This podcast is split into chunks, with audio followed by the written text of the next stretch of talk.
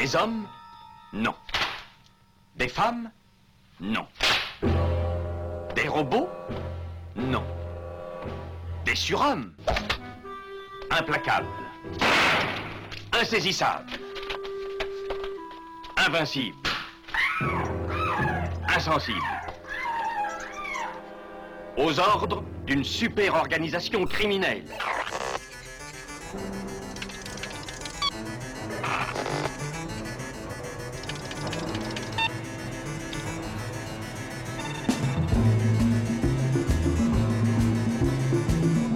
Impossible Rien n'est impossible pour... Culture prohibée.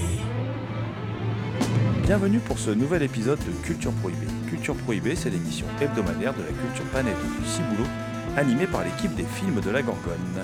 Sur le site des films de la Gorgone, www.lesfilmsdelagorgone.fr, vous pouvez télécharger nos précédentes émissions déjà diffusées sur cette antenne. Culture Prohibée, c'est aussi un profil Facebook et un blog, culture-prohibée.blogspot.fr. Elle n'est plus vierge.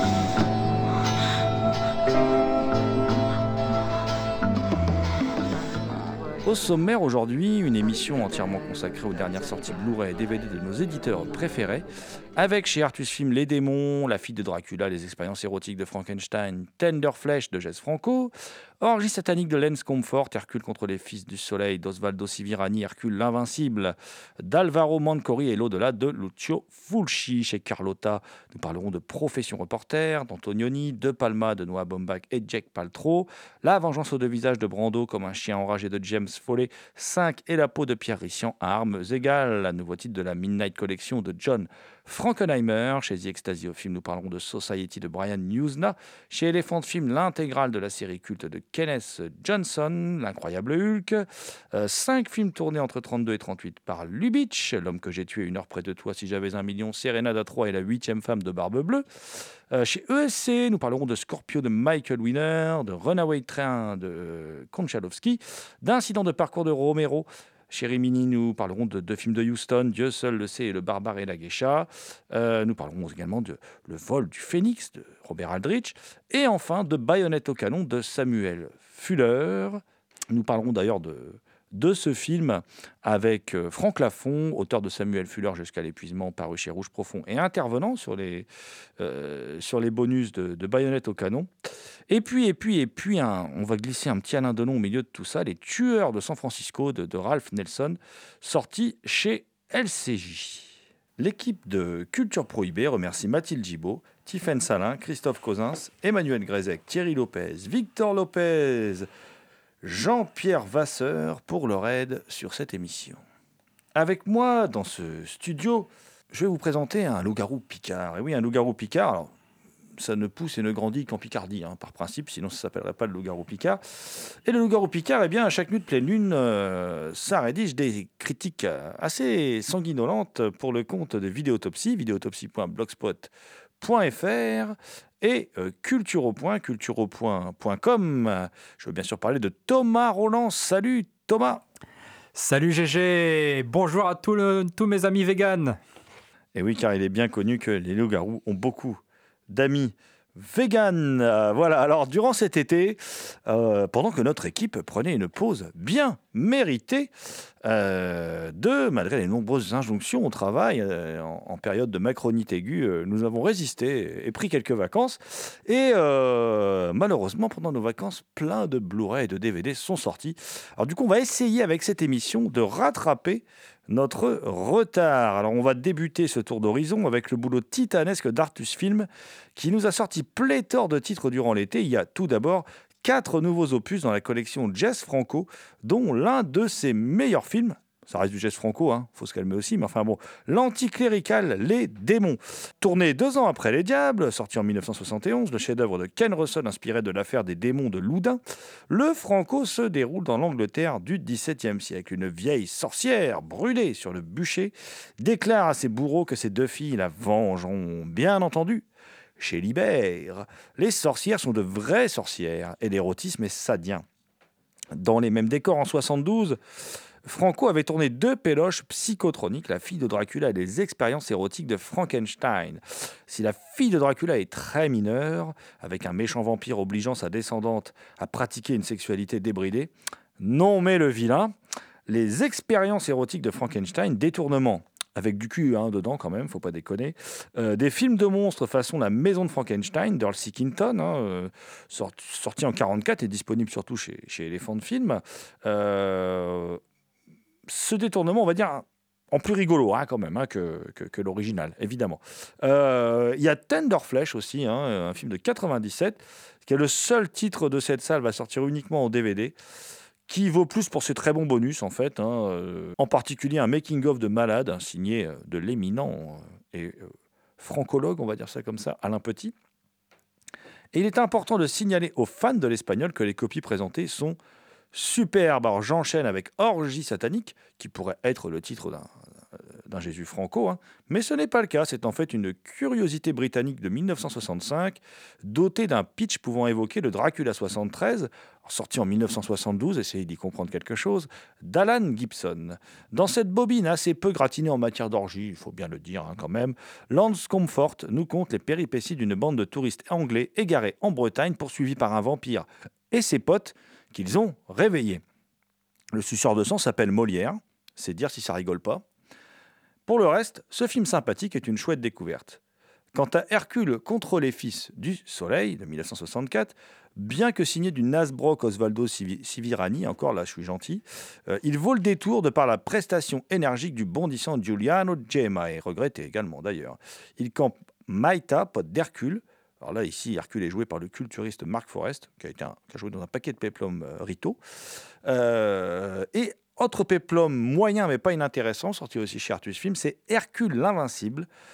du, absolument pas connu Alvaro Mancori, hein, c'est aussi un film de 64, dans lequel Dan Vadis, qui a fait aussi plein de péplums, pour les yeux de la belle Spella Rosine, s'en va affronter un dragon.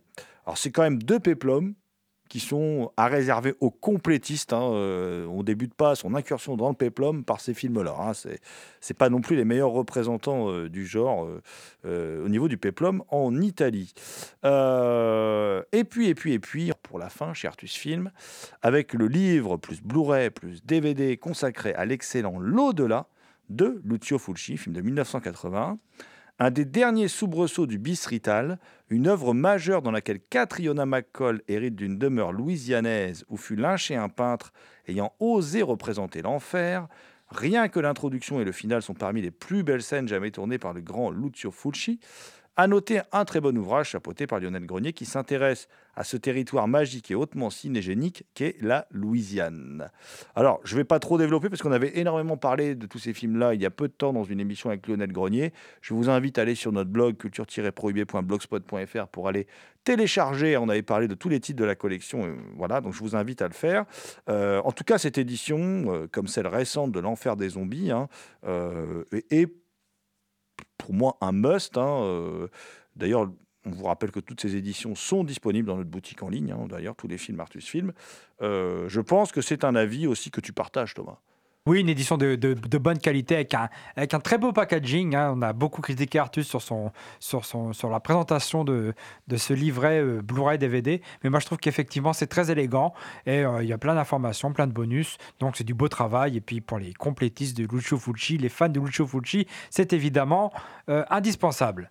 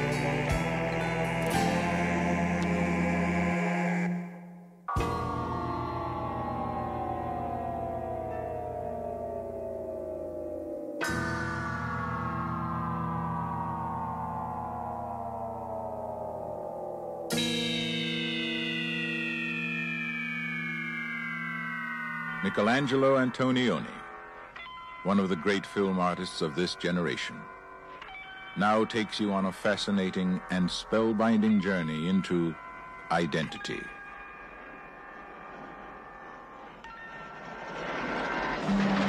Thomas, restons ensemble et on va filer chez Carlotta Film avec Profession reporter d'Antonioni. Profession reporter de, de, dans Michelangelo Antonioni, un réalisateur que, j'apprécie particulièrement, tu le sais, hein, qui date de 1975 avec Jack Nicholson et Maria Schneider, quand même une distribution qui n'est pas inintéressante. Hein. Profession reporter qui clôt euh, une trilogie qu'il avait commencé avec Blow Up, que j'aime beaucoup, je crois que c'est mon préféré, et qu'il avait continué avec Zabriskie Point, hein, son film états-unien, euh, euh, que moi j'aime pas trop, j'aime pas, je retrouve peu son style. Et donc Profession reporter est le troisième de cette trilogie, et c'est le troisième film qui est produit aussi par Carlo, euh, par Carlo Ponti. Donc, il raconte l'histoire d'un reporter qui fait des, du, repérage en Afrique, qui doit approcher euh, euh, des rebelles pour un, futur documentaire.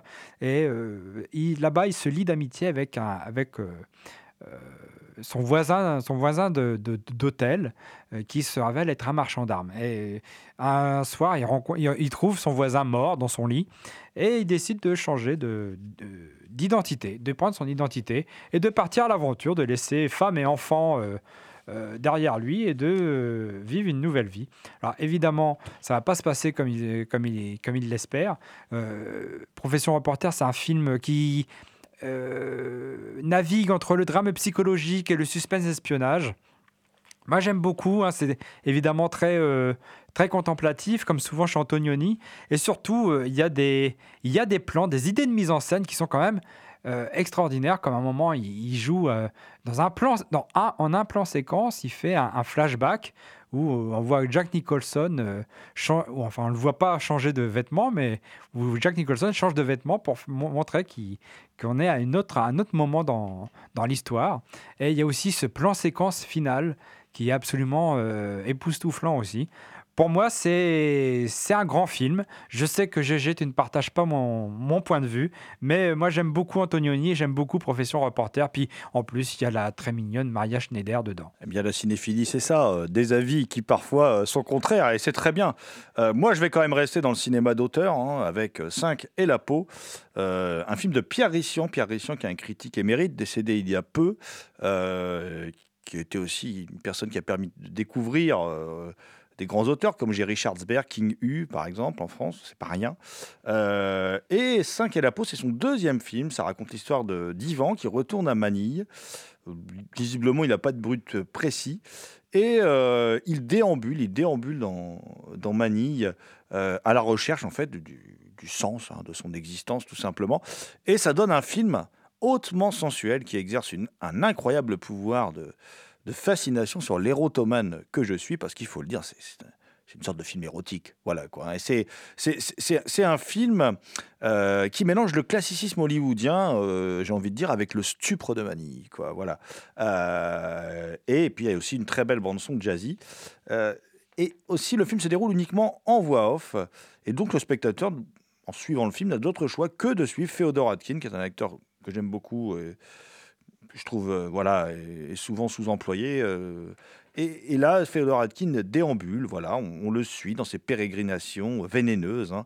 euh, le tout servi par une mise en scène épurée au service d'un sujet fascinant, le désir.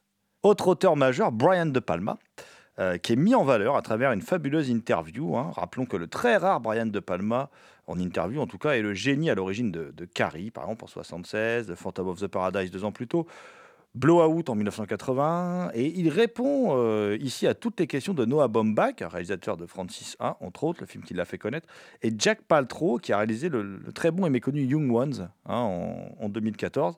Et quand deux réals parlent à un autre réal, cela donne deux Palma, c'est le titre, hein. un documentaire exceptionnel sur le 7e art, un complément parfait à l'ouvrage de Laurent Vachaud et Samuel Blumenfeld, déjà édité par Carlotta un documentaire dans lequel De Palma livre quelques secrets de fabrication de ses films, nous révèle ses goûts personnels et ses amitiés avec par exemple Scorsese et Spielberg.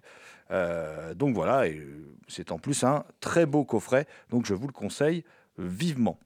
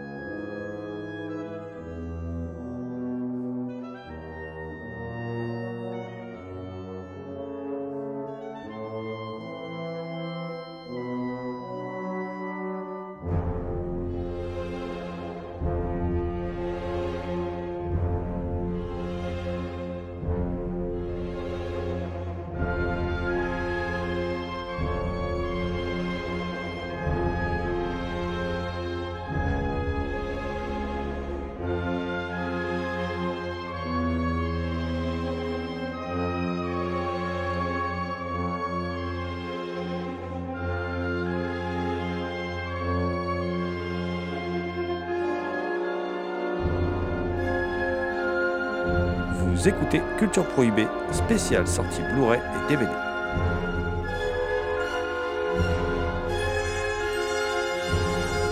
You know, maybe the boys all petered out from playing on the beach with that little jumping beat. That's right, Bobby. Sure, share with us. Get up, you scum-sucking pig. Autre monstre sacré, Marlon Brando, qui est mis à l'honneur à travers une très belle édition de son excellent western La, vengeance aux deux visages, euh, qui est une illustration puissante du thème de la vendetta, traité, traité, pardon, à travers un affrontement subtil entre Brando et Karl Malden. Euh, c'est l'unique mise en scène de, Brando, et c'est une grande réussite qu'il est temps de réhabiliter. Je pense que tu partages mon avis, Thomas. Ah, ah, complètement. C'est un western que j'ai redécouvert. Je l'avais découvert une première fois en salle, mais je soupçonne qu'on avait projeté un DVD recadré à l'époque. Et donc là, je l'ai redécouvert en Blu-ray avec une version euh, remasterisée. Et c'était c'était le western préféré. Enfin, c'est le western préféré de Martin Scorsese. Effectivement, c'est un film qui est magnifique. Plastiquement, il est superbe. La photo, elle est signée euh, Charles Lang Jr. Euh, une utilisation des, décors absolument superbe. Et c'est un western qui est très atypique parce que il est lent en fait. Il est très lent. Après, la, séquence d'action du début, il se passe à peu près rien. Enfin, je veux dire qu'il n'y a pas d'action pendant à peu près une heure. Les, plans sont longs, il étire les, scènes. C'est vraiment un, western magnifique. Il y a cette scène que j'adore qui est euh, où Marlon Brando prend son petit déjeuner dans un bar et euh, il règle son compte à un, mufle qui était en train de, manquer de respect à une prostituée. Parce que euh, les prostituées euh, sont des femmes comme les autres et méritent le respect euh, autant que les autres femmes. hein. Et il y a cette scène d'action qui tout d'un coup fait basculer le film dans la violence. À partir de là, le film devient euh, ah, le film de vengeance qui- qui- qu'il devrait être. Et pendant une heure à peu près, euh, le film euh, devient un western euh, violent, euh, dur.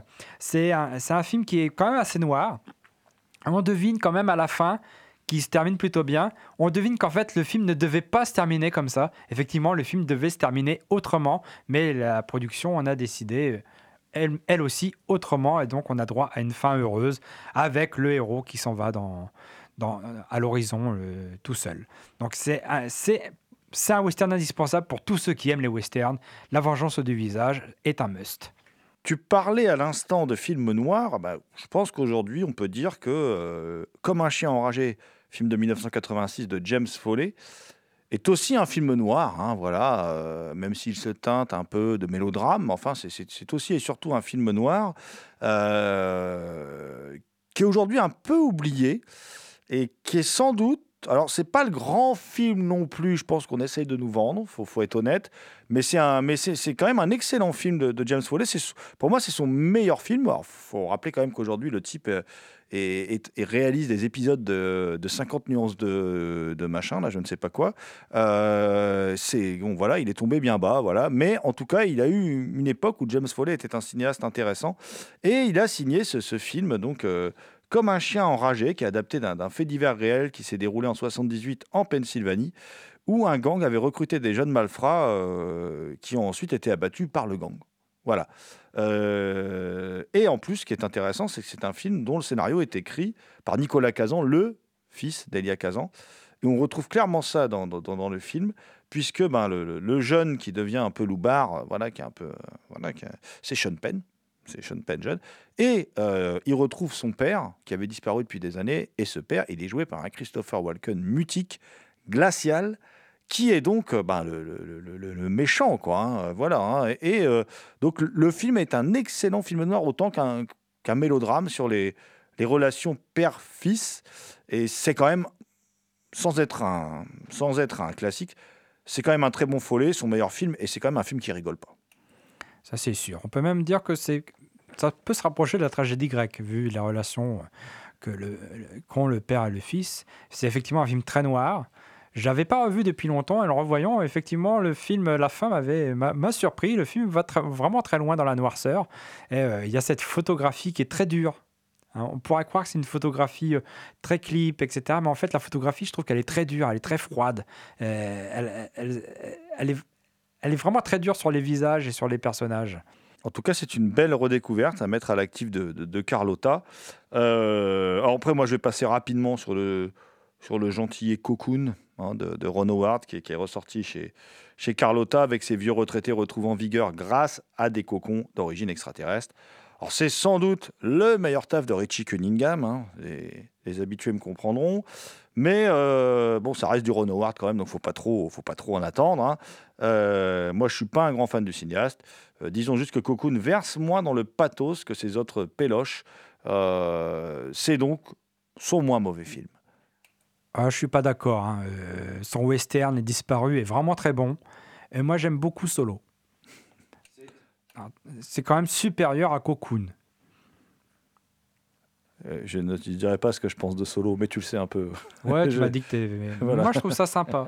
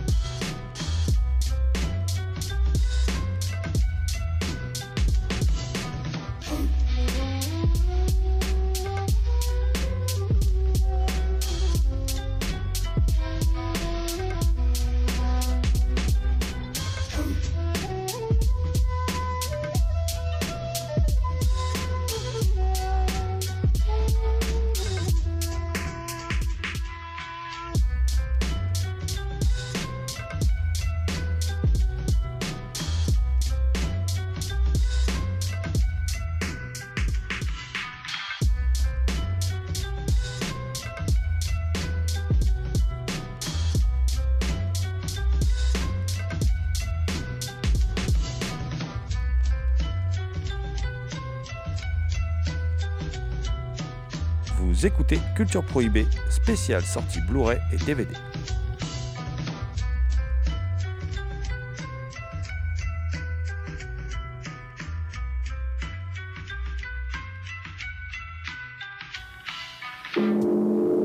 He's an American 5,000 miles from home. Caught in a war between two brothers.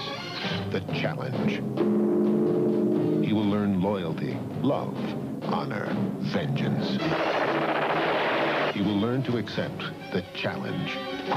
Scott Glenn, star of Urban Cowboy, in The Challenge. Rated R. Starts Friday at a theater near you. Check newspaper for theater and showtimes. Ensuite, j'ai envie de m'attarder, moi, sur un, un autre film, mon cher Thomas.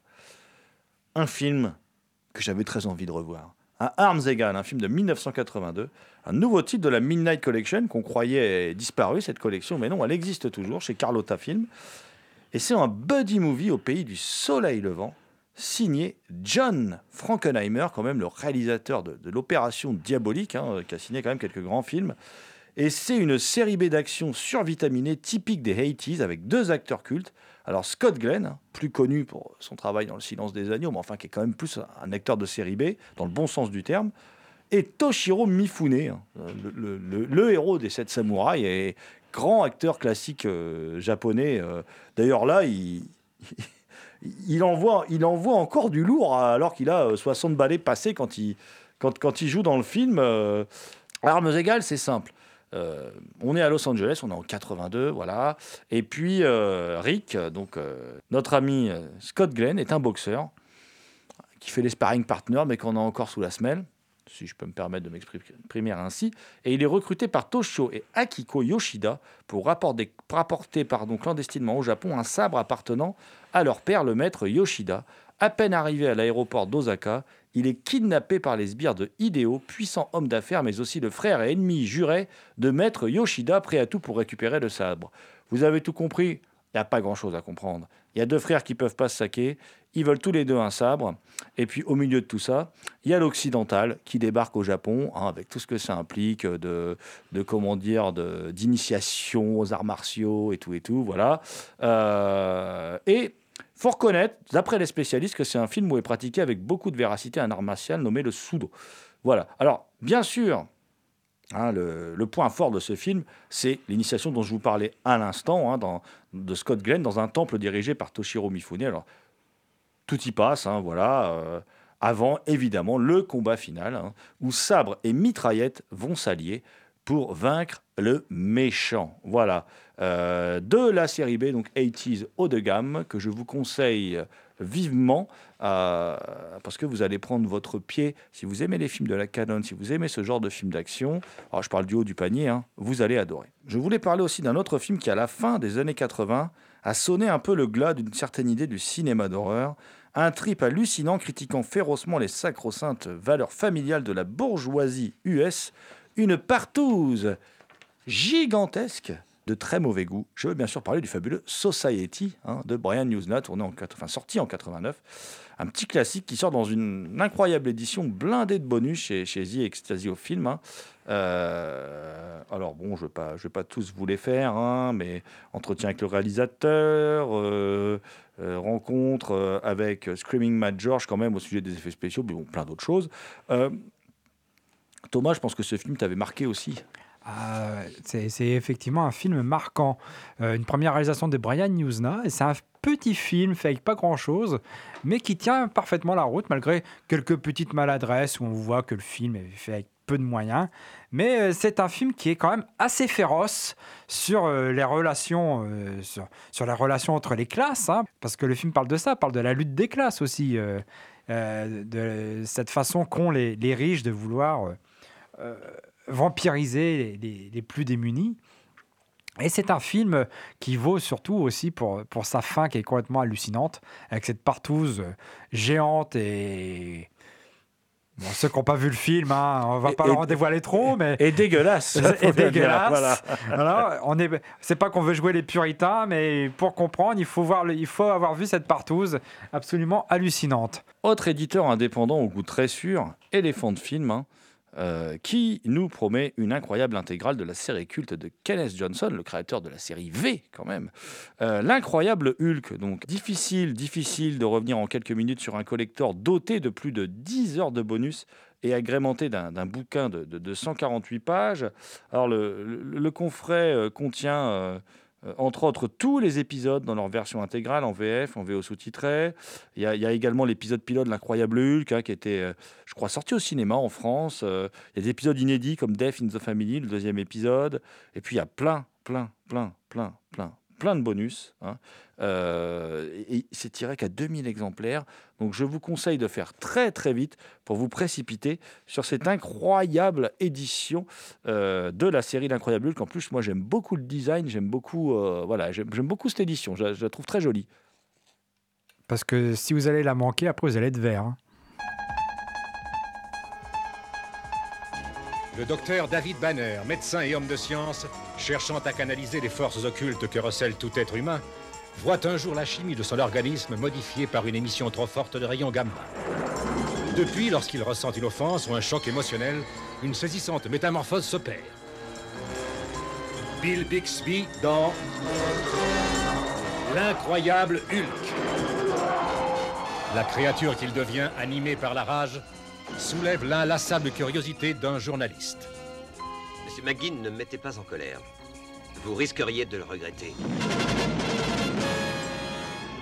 Avec Jacques Colvin et Lou Ferrigno. La créature est recherchée pour un meurtre qu'elle n'a pas commis. David Banner est officiellement mort et il doit le rester aux yeux de tous jusqu'à ce qu'il arrive à contrôler la fureur dévastatrice qui sommeille en lui. L'incroyable Hulk. Autre sortie événement chez le Pachyderme, cinq films tournés entre 1932 et 1938 par le roi de la comédie Ernst Lubitsch. Il y a L'homme que j'ai tué, Une heure près de toi, Si j'avais un million, Serenada 3 et La huitième femme de Barbe Bleue. Alors Serenada 3 de 1933 raconte l'histoire de deux Américains, Gary Cooper et Frederick March, qui concluent un pacte avec une femme, la jolie blonde Myriam Hopkins, afin qu'elle devienne leur muse. Délicieusement drôle autant qu'immoral, car on parle bien ici d'un ménage à trois, ce film est l'une des meilleures comédies de Lubitsch.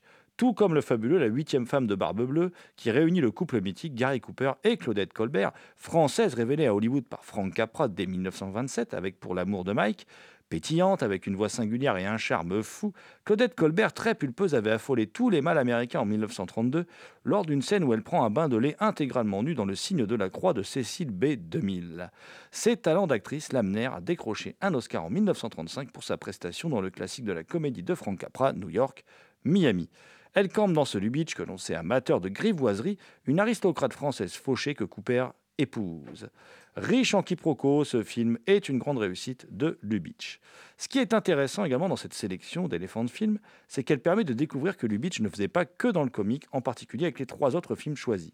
Commençons avec Une heure près de toi, une comédie musicale avec Maurice Chevalier, un peu fade d'ailleurs, qui est l'histoire d'un triangle amoureux. Tournant en 1932, c'est le remake en un poil main bien de Comédienne, un film de 1924, lui aussi réalisé par Lubitsch. Si le genre musical ne vous effraie pas, vous ne serez pas déçu du voyage, même si c'est un petit Lubitsch. Ce qui n'est pas le cas du sketch qu'il réalise pour l'anthologie Si j'avais un million, dont le pitch est simple. Un milliardaire mourant déçu par ses proches offre un million à huit personnes choisies au hasard. Alors, force est de reconnaître qu'hormis le travail de Lubitsch, les segments signés James Cruz, euh, Bruce Humberstone, Norman Z. MacLeod, Lothar Mendes, Stephen Roberts, William A. Saiter et Norman Torog sont assez faiblards. Alors, The Clerk, le sketch de Lubitsch, quasiment pas dialogué, tourne autour d'un gag visuel. hein, euh, tout, simple, exécuté par Charles Lawton. Alors, je vous ai dit tout à l'heure que voilà, Lubitsch ne faisait pas que des comédies. Bon, j'ai un peu menti parce que le film n'est pas une comédie, mais là, la partie Lubitsch est, euh, est comique. Et il démonte la Lubitsch en quelques minutes dans ce sketch, son génie de la mise en scène. Mais vous me connaissez, j'ai gardé le meilleur pour la fin avec L'homme que j'ai tué, un mélodrame anti-militariste d'histoire poignante et simple.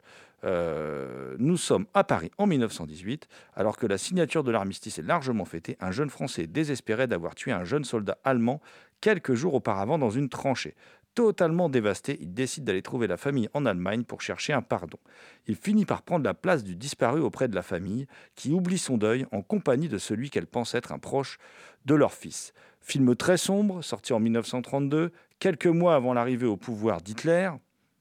L'homme que j'ai tué parle de victoire amère, de l'absence de vainqueur dans une guerre, voire des germes de la défaite qui irriguent la montée du populisme dans l'Allemagne de l'entre-deux-guerres.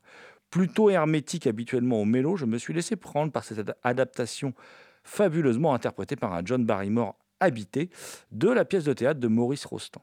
Une bien belle découverte. Petit saut dans le temps avec les, les- les tueurs de San Francisco sortis chez LCJ, mon cher Thomas. Les Tueurs de San Francisco, Once a Thief euh, est un film de Ralph Nelson qui date de 1965 et c'est le premier film de la carrière américaine d'Alain Delon. Carrière qui fut brève. hein. Alain Delon, après l'Italie, a voulu con- conquérir l'Ouest, a voulu partir à la conquête de l'Ouest, mais malheureusement, ça n'a pas pris. Pourtant, Les Tueurs de San Francisco est un excellent film noir. euh, noir et blanc, cinémascope. Euh, c'est l'histoire de, de Eddie, joué par Alain Delon, un petit truand qui s'est rangé, qui s'est marié, il a une petite fille, et qui essaye de vouloir euh, gagner sa vie comme il peut, puis pouvoir partir avec son bateau euh, pour créer sa propre entreprise de pêche. Mais seulement voilà, c'est le truand qui est rattrapé par son passé, qui n'échappe pas à son destin. Parce que son frère, qui est joué par Jack Palance, qui est une sorte de truand euh, sans grande envergure, veut absolument le- l'embringuer dans, un casse, alors que lui n'est pas d'accord. Mais euh, Eddie se retrouve euh, piégé par les deux, les deux hommes de main de, Jack Palance, qui lui réservent de bien mauvaises surprises. Alors c'est un film... euh, c'est un film plutôt enlevé. hein. Ralph Nelson, c'est pas n'importe qui. C'est le réalisateur de Soldats Bleus et de La bataille de la vallée du diable. Et là, euh, le film, euh, il, est aussi un petit peu jazzy. hein. Il y a de la musique de jazz composée par Lalo Schifrin. Et il y a un superbe noir et blanc en cinémascope signé par Robert Burks, le directeur photo de plusieurs Hitchcock. Voilà. Et donc, Les Tueurs de San Francisco, petite rareté qui est tombée un peu dans l'oubli et qui demande à être euh, redécouvert enfin en DVD euh, chez LCJ Édition. Donc, un film à ne pas manquer pour tous ceux qui aiment, comme moi, Alain Delon. Alain Delon, que l'on retrouve également dans un film sorti chez ESC. Oui, Scorpio de Michael Winner. Scorpio qui met, met en scène Burt Lancaster et Alain Delon. Alain Delon qui joue un tueur engagé par, par la CIA, tout comme Burt Lancaster qui est aussi lui un, espion de la CIA et qui travaille, qui travaille en binôme. Et ce personnage de, de tueur euh, incarné par Alain Delon peut rappeler euh, le personnage du samouraï de Jean-Pierre Melville, la même figure du, personnage solitaire. Et euh, le film de, de Michael Winner, c'est un film complètement dépressif et misanthrope euh, qui montre des personnages assez mélancoliques. Burt Lancaster est un espion vieillissant qui souhaite euh, se retirer euh, du jeu, mais seulement il est accusé d'être un agent double. Et donc, c'est un film qui nous mène de Paris à Washington et de Washington à Vienne. C'est l'anti-James Bond par excellence, l'anti-Mission Impossible. Alors, si le dernier Mission Impossible vous a gavé comme moi, précipitez-vous sur Scorpio, un film très âpre. Très âpre, mon cher Thomas, soit un peu tout le contraire un peu de, de Andrei Konchalovsky, hein, qui, est, moins âpre, hein, mais voilà, Euh, et qui est mis à l'honneur aussi chez, ESC, avec un bon vieux film de la Canon. hein. c'est un des meilleurs débauchages de la firme d'ailleurs. hein. Euh, ça concerne Runaway Train, donc de 1985, donc péloge d'action écrite au départ par Akira Kurosawa, hein, et qui voit Manny, euh, John Voight, incroyable en prisonnier multirécidiviste, et Buck, un jeune voyou un peu tendre, campé par Eric Roberts, euh, s'évader d'une prison de haute sécurité sise en Alaska et se retrouver coincé dans un train fou sans conducteur avec une marginale euh, campée par la Mimi Rebecca de Mornay. Le tout en étant poursuivi par l'impitoyable John P. Ryan. Alors tragique et violent, Runaway Train est un film clairement en deux parties. C'est tout d'abord un film de prison un peu dingue, presque hystérique dans son énergie euh, par moment. Euh, puis à partir de l'évasion, ça devient une sorte de quête métaphysique dont l'issue ne peut être qu'hallucinante en fait, hein, globalement. euh. Donc Run- Runaway Train marque le retour à l'écran de John Voight. hein, le papa euh, d'Angelina Jolie sera nommé à l'Oscar pour ce rôle, hein, tout comme son partenaire, le buriné Eric Roberts. Alors lui, c'est le rôle de sa vie, de toute façon. signé donc ESC, cette édition propose un très beau master HD What would happen if a simple laboratory experiment went out of control? What would happen if a creature was created with an IQ that increased at geometric proportions? It loves, it hates, and it kills. What would happen? Monkey Shines, an experiment in fear. Rated R. Starts Friday, July 29th at a theater near you. ESC qui fait aussi un très bon boulot avec un grand film méconnu du génial George A. Romero, le réalisateur de La Nuit des Morts Vivants, euh, malheureusement décédé il y a un an. Il se voit ici gratifié d'un fort bel hommage à travers la parution d'un collector consacré à Incident de parcours. Alors même si la production, on le sait aujourd'hui, a dépossédé Romero d'un final beaucoup plus noir, Incident de parcours n'en demeure pas moins passionnant. Il y est question d'un handicapé aidé au quotidien par un singe domestique qui devient de plus en plus possessif. Incident de parcours est une péloche terrifiante qui permet à son auteur de démontrer son talent dans l'art du suspense. Euh, en gros, c'est une vraie pépite. Terminons par un autre éditeur adepte des éditions de qualité riche en bonus, Rimini. Au début de l'été, il a proposé deux films méconnus de John Huston, Dieu seul le sait, un film de 57 dans lequel le militaire Robert Mitchum s'éprend de la religieuse Deborah Kerr. Alors, la reli- Deborah Kerr, elle est un peu abonnée au rôle de religieuse ambiguë, puisque euh, on peut se rappeler de son personnage dans Le Narcisse Noir de Michael Powell et Emmerich Pressburger en 1947. Euh, et euh, donc, dans ce film, le militaire Robert Mitchum s'éprend donc de la religieuse Deborah Kerr pendant le débarquement nippon. Et Le Barbare et la Geisha, aussi autre film sorti, un film de 1958, qui voit un ambassadeur américain campé par John Wayne, hein, donc un ambassadeur américain au Japon, former un couple improbable avec une geisha interprétée par Eiko Ando. Alors par contre, elle, c'est une actrice complètement méconnue, visiblement, elle a fait euh, que ce film. euh, c'est le seul titre de sa filmographie.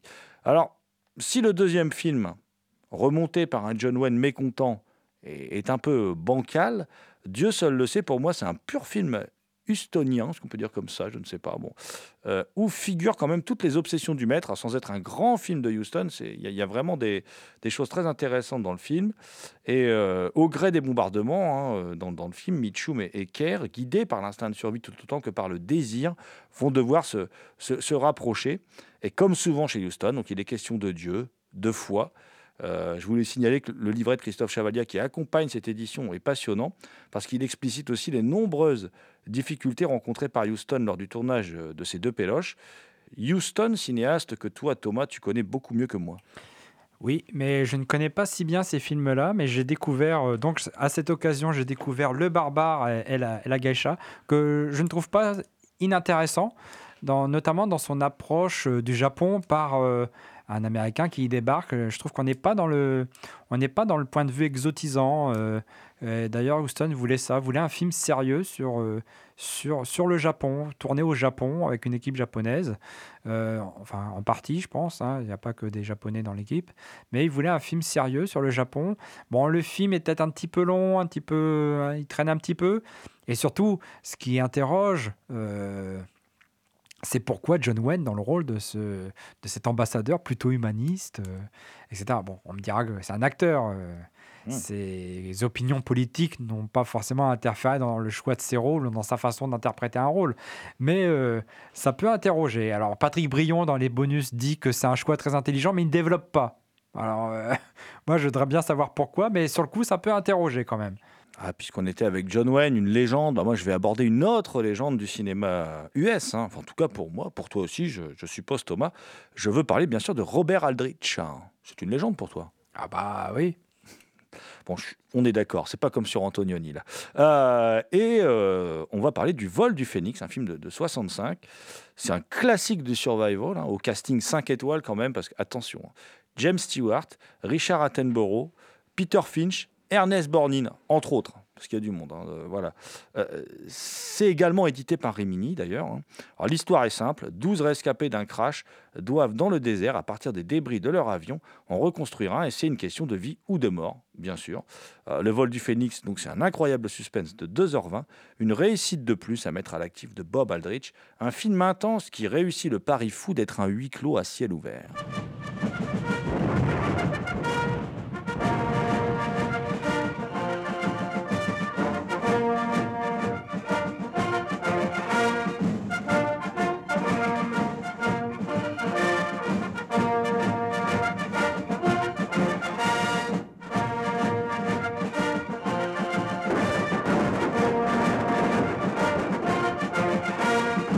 Vous écoutez Culture Prohibée.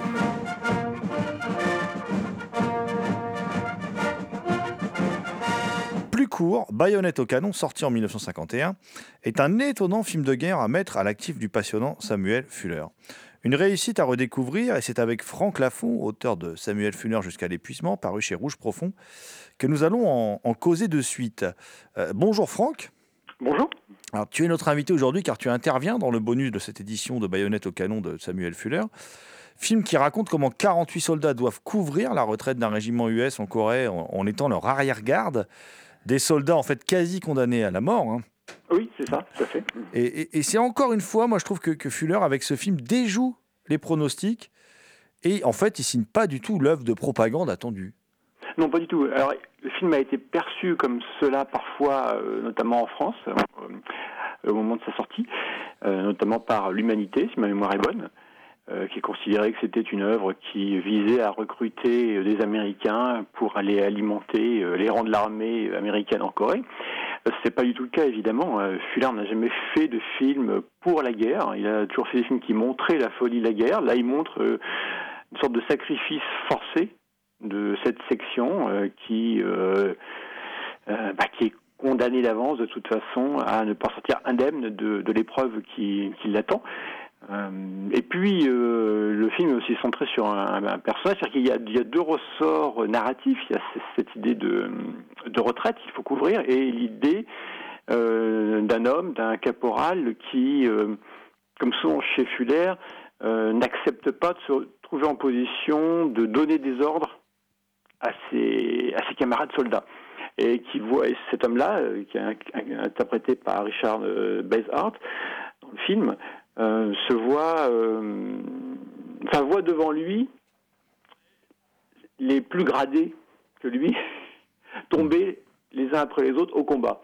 Et donc il y a une sorte de compte à rebours qui se fait de certaine façon et qui amène, qui amène assez naturellement le film, bien entendu, à ce que ce personnage de, de Deno se trouve en position de commander les, hommes encore en vie de la section. Oui, c'est un personnage passionnant, puisque, encore une fois, on évite tout manichéisme, c'est ça qui est intéressant. Et moi, je trouve aussi que c'est un regard subtil, en fait, sur la, sur les dures conditions de, de- vie des soldats, parce qu'il y a des choses qu'on voit pas dans d'autres films de guerre. On sait que Fuller a, été soldat, qu'il qu'il a même fait le débarquement en Normandie. On en avait parlé ensemble dans de précédentes émissions, lors de, la sortie de, ton ouvrage Samuel Fuller jusqu'à l'épuisement. Euh, Il y a des choses que j'avais jamais vues ailleurs. Il y a l'épisode des pieds, par exemple, l'obsession des chaussettes sèches pour les soldats, vu qu'ils sont dans la neige, vu qu'il y a de l'eau dans leur euh, grotte où ils se planquent. Euh, Il y a même un moment, un soldat qui se casse la figure dans l'eau. Il est un peu honteux, il tombe bêtement dans l'eau. Euh, ça, c'est des choses qu'on voit pas dans les autres films de guerre. Oui, tout à fait. C'est-à-dire qu'il y a un côté très concret, très pragmatique, mais qui correspond à la réalité. C'est-à-dire que quand euh, Fuller a découvert euh, à sa sortie le film de, pas à l'ouest de rien de nouveau de Milestone, mais le film qu'il a fait juste après, dont le titre m'échappe totalement, qui montre des soldats euh, pendant la campagne d'Italie. Il, euh, il a écrit à Milestone pour lui dire que euh, bah, ça se passe pas comme ça. C'est-à-dire que quand on vient de faire un débarquement, euh, on est préoccupé par des détails très concrets. Et notamment cette histoire des chaussettes sèches. Alors ce qui est intéressant justement, c'est qu'il y a, il y avait au moment de la sortie du film euh, deux noms qui revenaient, qui euh, étaient évoqués comme, euh, sinon modèles, mais du moins comme esprit frère de, Fuller. C'était deux journalistes, un, un s'appelle Ernie Pyle et puis un journaliste dessinateur, si on veut, qui s'appelait Bill Moldin. Ces deux ces deux hommes étaient évoqués parce qu'ils avaient la même, la même manière que Fuller, une approche très concrète et une approche de la guerre par, par, le biais du soldat de base, pas par le biais des, des, généraux, ceux qui sont en, charge des grands mouvements de l'armée, mais ceux qui vivent au quotidien les petites choses qui font la guerre. Et ces deux hommes, Yanni Parry et Bill Moldin, s'intéressaient donc non seulement aux gens ordinaires, mais pour Bill Moldin, par exemple, s'intéressait aux détails très concrets. Et on retrouve dans les dessins de Bill Moldin la même, euh, ce détail des chaussettes sèches.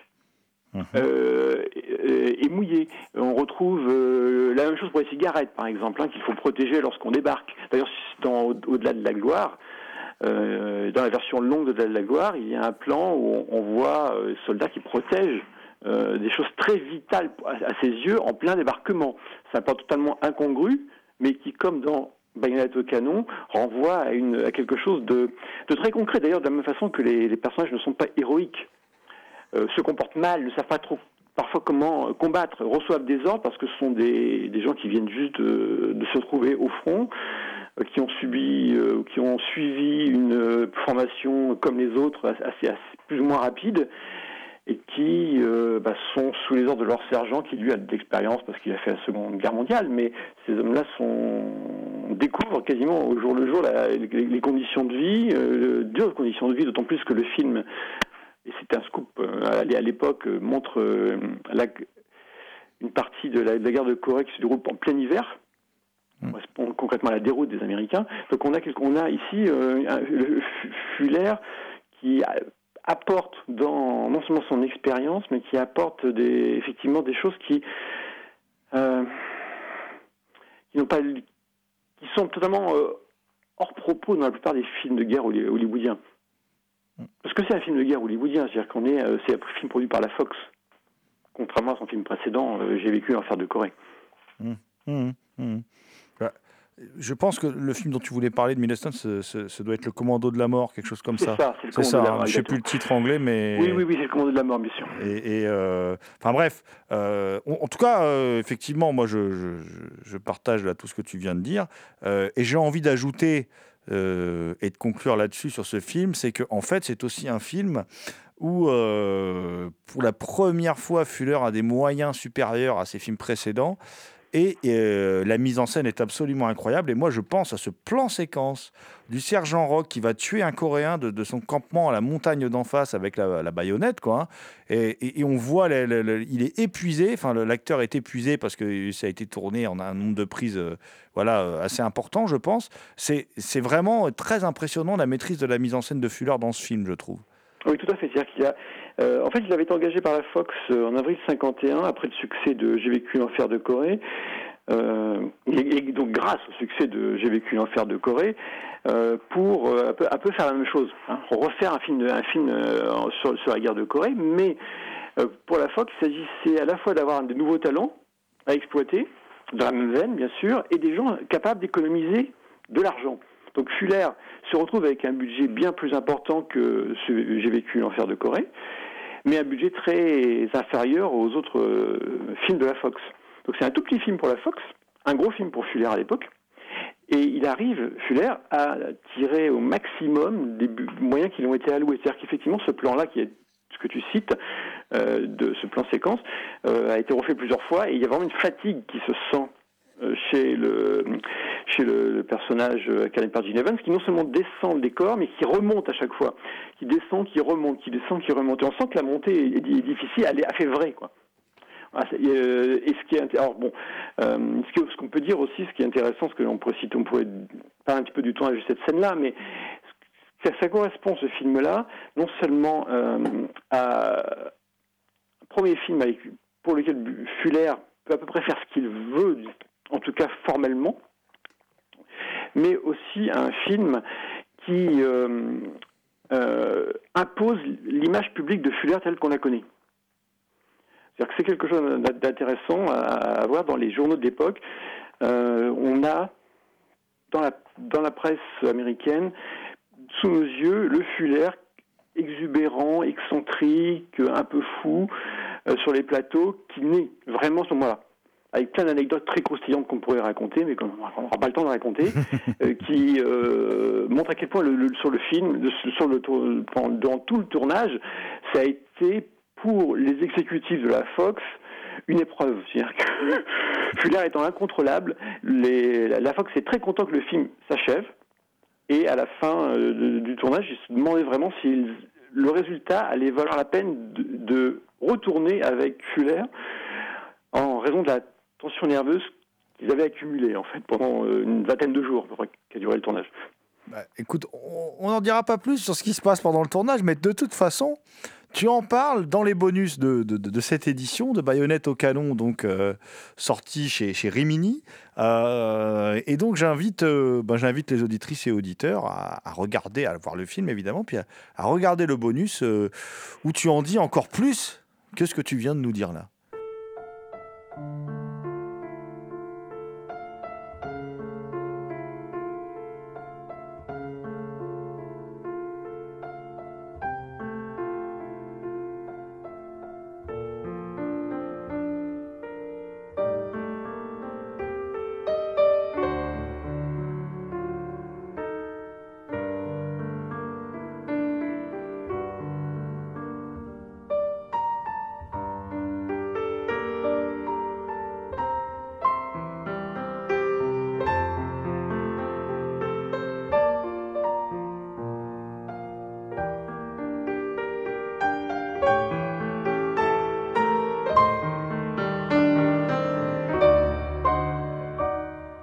C'était Culture Prohibée, une émission réalisée en partenariat avec les films de la Gorgone, www.lesfilmsdelagorgone.fr.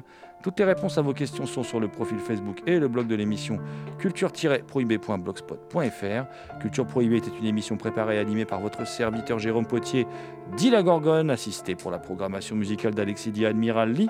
Une émission animée avec Thomas Roland, dit le loup-garou Picard, and the last but not the least. Je veux bien sûr parler de Léo à la technique. Salut les gens, à la prochaine.